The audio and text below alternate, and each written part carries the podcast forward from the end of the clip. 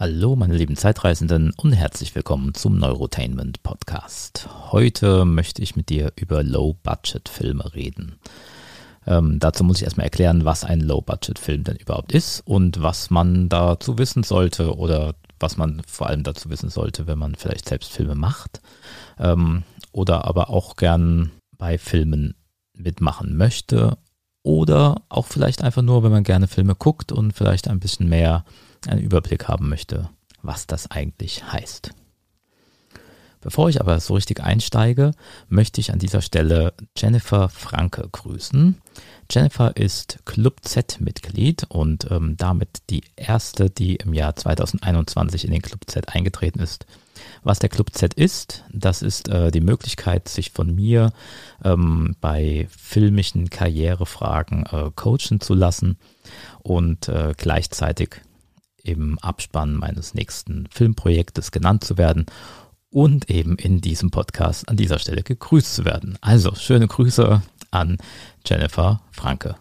So, ganz ohne Jingle möchte ich diesmal einstarten. Ich habe das Gefühl, wir haben diesen Jingle einfach zu oft gehört und deswegen äh, gehe ich jetzt direkt rein in das Thema dieser Folge.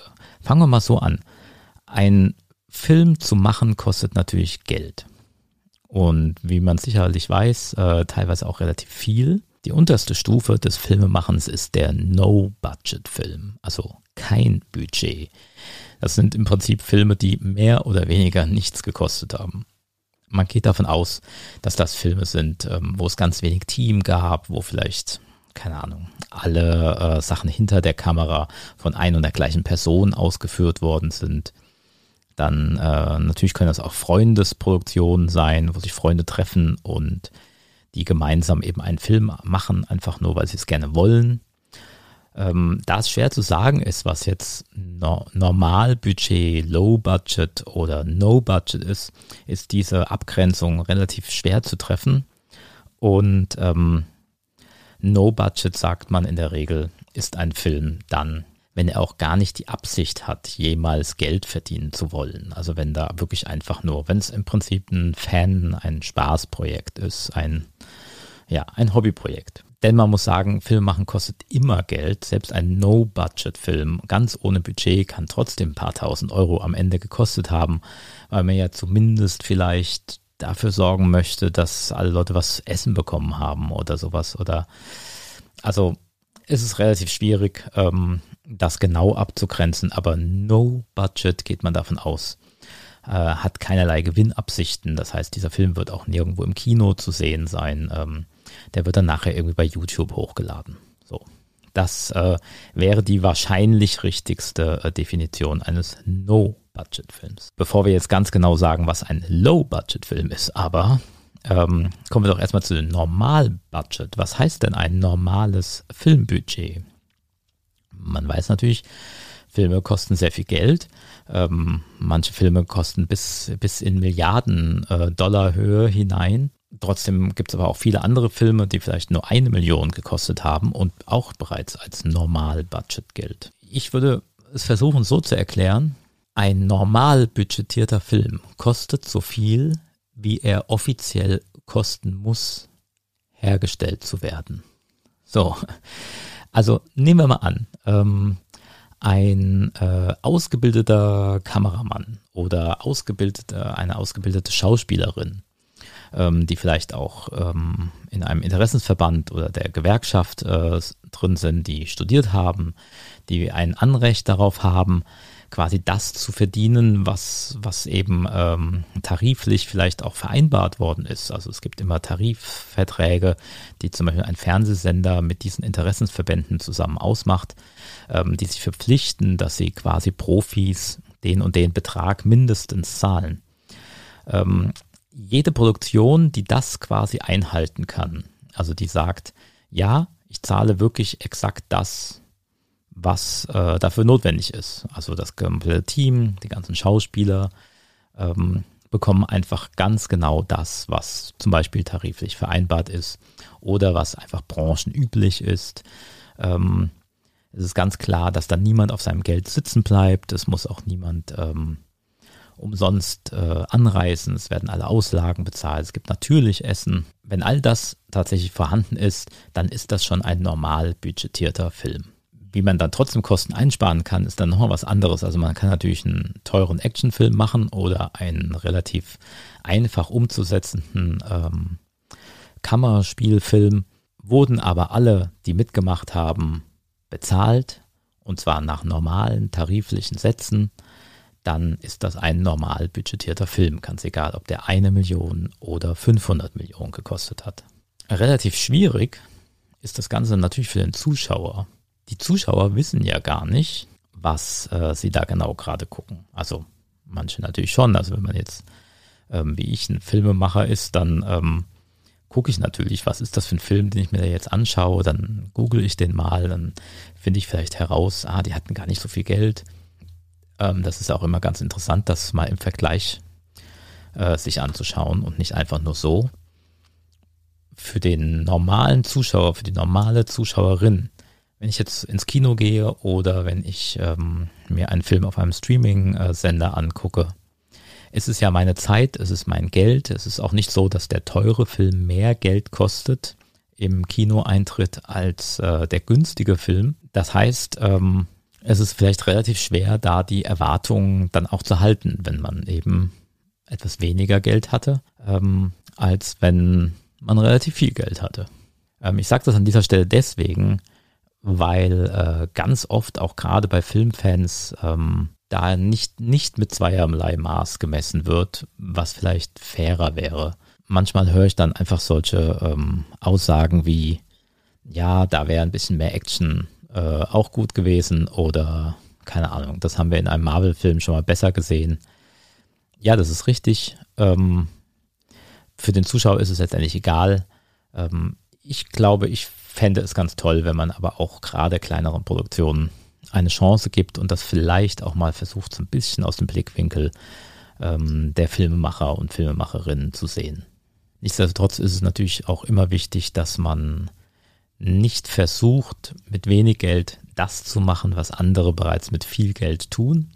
Also wenn ich jetzt nicht ein Budget wie für den nächsten Marvel-Film zur Verfügung habe, wäre es eine relativ äh, dünne Idee, das äh, mit wenig Geld versuchen zu wollen, nachzumachen. Man muss dann schon seinen eigenen Twist finden, man muss seine eigene Vision haben, wie ein Film aussehen könnte. Ähm, man sollte immer versuchen, in diesen Normalbudgetbereich zu kommen. Also das heißt, man sollte sich eine Geschichte überlegen, die man auch mit den vorhandenen Mitteln tatsächlich umsetzen kann, und zwar gut umsetzen kann, anstatt sich eine Geschichte auszudenken, die dermaßen drüber ist, dass man quasi mit dem vorhandenen Budget nur ein schlechtes Ergebnis abliefern kann. Das ähm, wäre mein Tipp an dieser Stelle für alle Leute, die sich im Low-Budget-Filmbereich bewegen. Und das sind die meisten. Ähm, jetzt sind wir nämlich bei Low-Budget. Low-Budget ist quasi das Ding dazwischen, zwischen No-Budget und Normal-Budget. Low-Budget kann durchaus die Absicht haben, äh, Gewinn zu erzielen, ähm, Low-Budget-Filme äh, können auch relativ viel Geld kosten. Auch ein, ein Low-Budget-Film kann mehrere Millionen kosten und ist trotzdem noch Low-Budget, weil da nämlich genau das gemacht worden ist, was äh, ich gerade angesprochen habe. Man hat quasi nur 5 Millionen und möchte jetzt aber einen Film machen, der aussieht, als hätte er 10 Millionen gekostet. Und wie erreiche ich das? Indem ich den Leuten eben nicht allen genau das Geld zahle, was ähm, eben in diesen tariflichen Verträgen vielleicht vereinbart worden ist. Und das kann ganz viele verschiedene Gründe haben, ähm, weshalb ich das tue. Einfach ist es erstmal der innere Antrieb, dass man zeigen möchte, dass man so etwas tun kann. Man hat eine Vision, man kann ohne dieses Ende von dem Film nicht leben und ähm, deswegen versuchen die Filmemacher und Filmemacherinnen jetzt das genauso umzusetzen. Und dann wird eben beim Personal zum Beispiel gespart.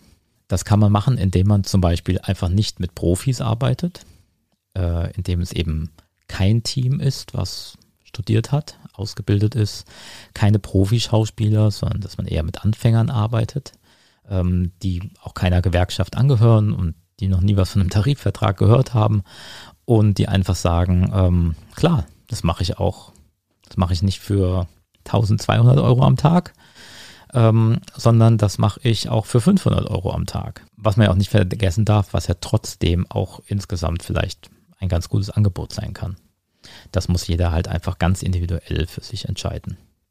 Grundsätzlich ist es so, dass im Low-Budget-Bereich aber halt alles möglich ist, dass ähm, dort ganz oft auch die äh, Produzenten und Produzentinnen sehr tief selbst mit drin stecken.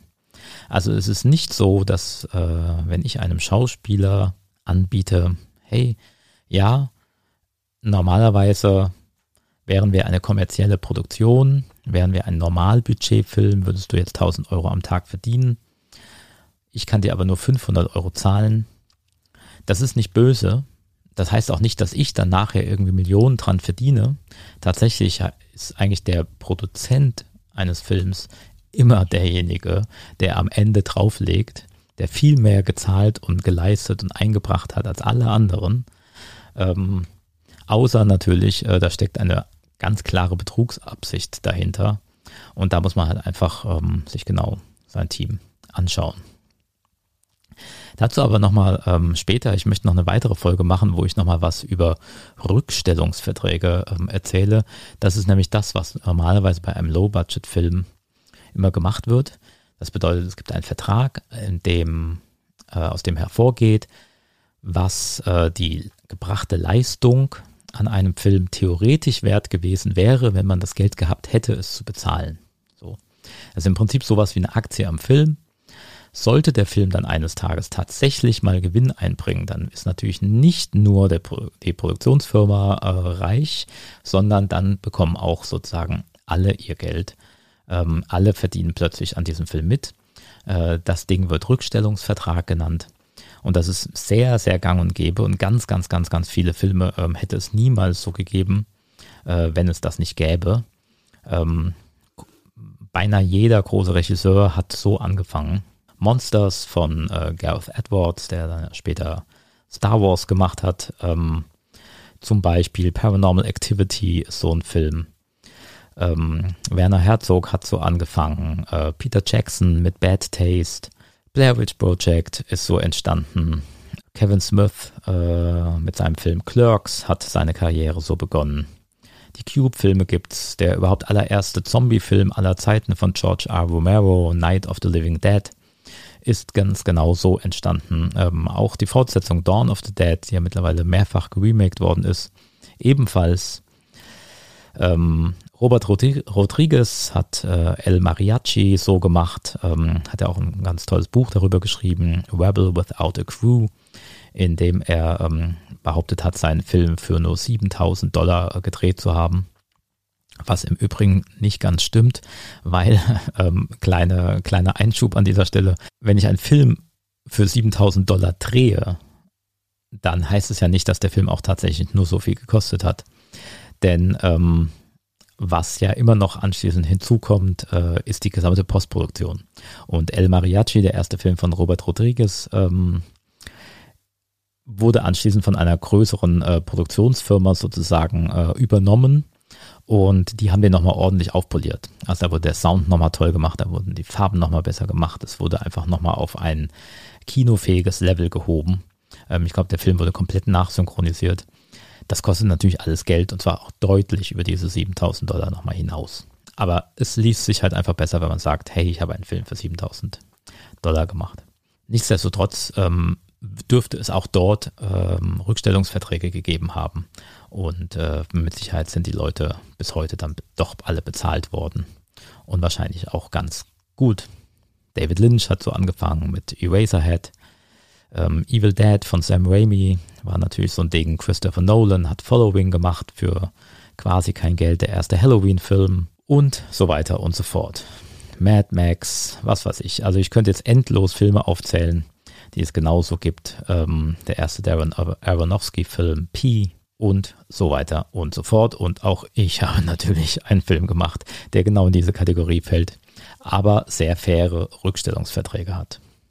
So, das ist das, was ich an dieser Stelle sagen wollte. Also, wenn ähm, du das nächste Mal hörst, das war ein No-Budget-Film oder ein Low-Budget-Film, ähm, oder du gefragt wirst, ob du an einem Low-Budget-Film mitmachen möchtest, vielleicht hast du jetzt eher so ein bisschen so einen Eindruck, was das eigentlich ähm, bedeutet. Und also ich bin auf jeden Fall sehr pro Low-Budget-Filme. Ich hoffe, es gibt immer noch mehr Filmemacher und Filmemacherinnen, die sich trauen, Filme auch mit ganz wenig Geld einfach zu machen und mit der eigenen Idee nach vorne zu gehen, äh, Verträge zu machen, was das Zeug hält, falls das Ding dann doch mal erfolgreich wird. Ähm, wichtig ist, dass man da fair ist, dass man transparent ist und aber dazu nochmal in einer anderen Folge zum Thema Rückstellungsverträge mehr. So, das war jetzt heute mal eine Laberfolge statt eine Interviewfolge.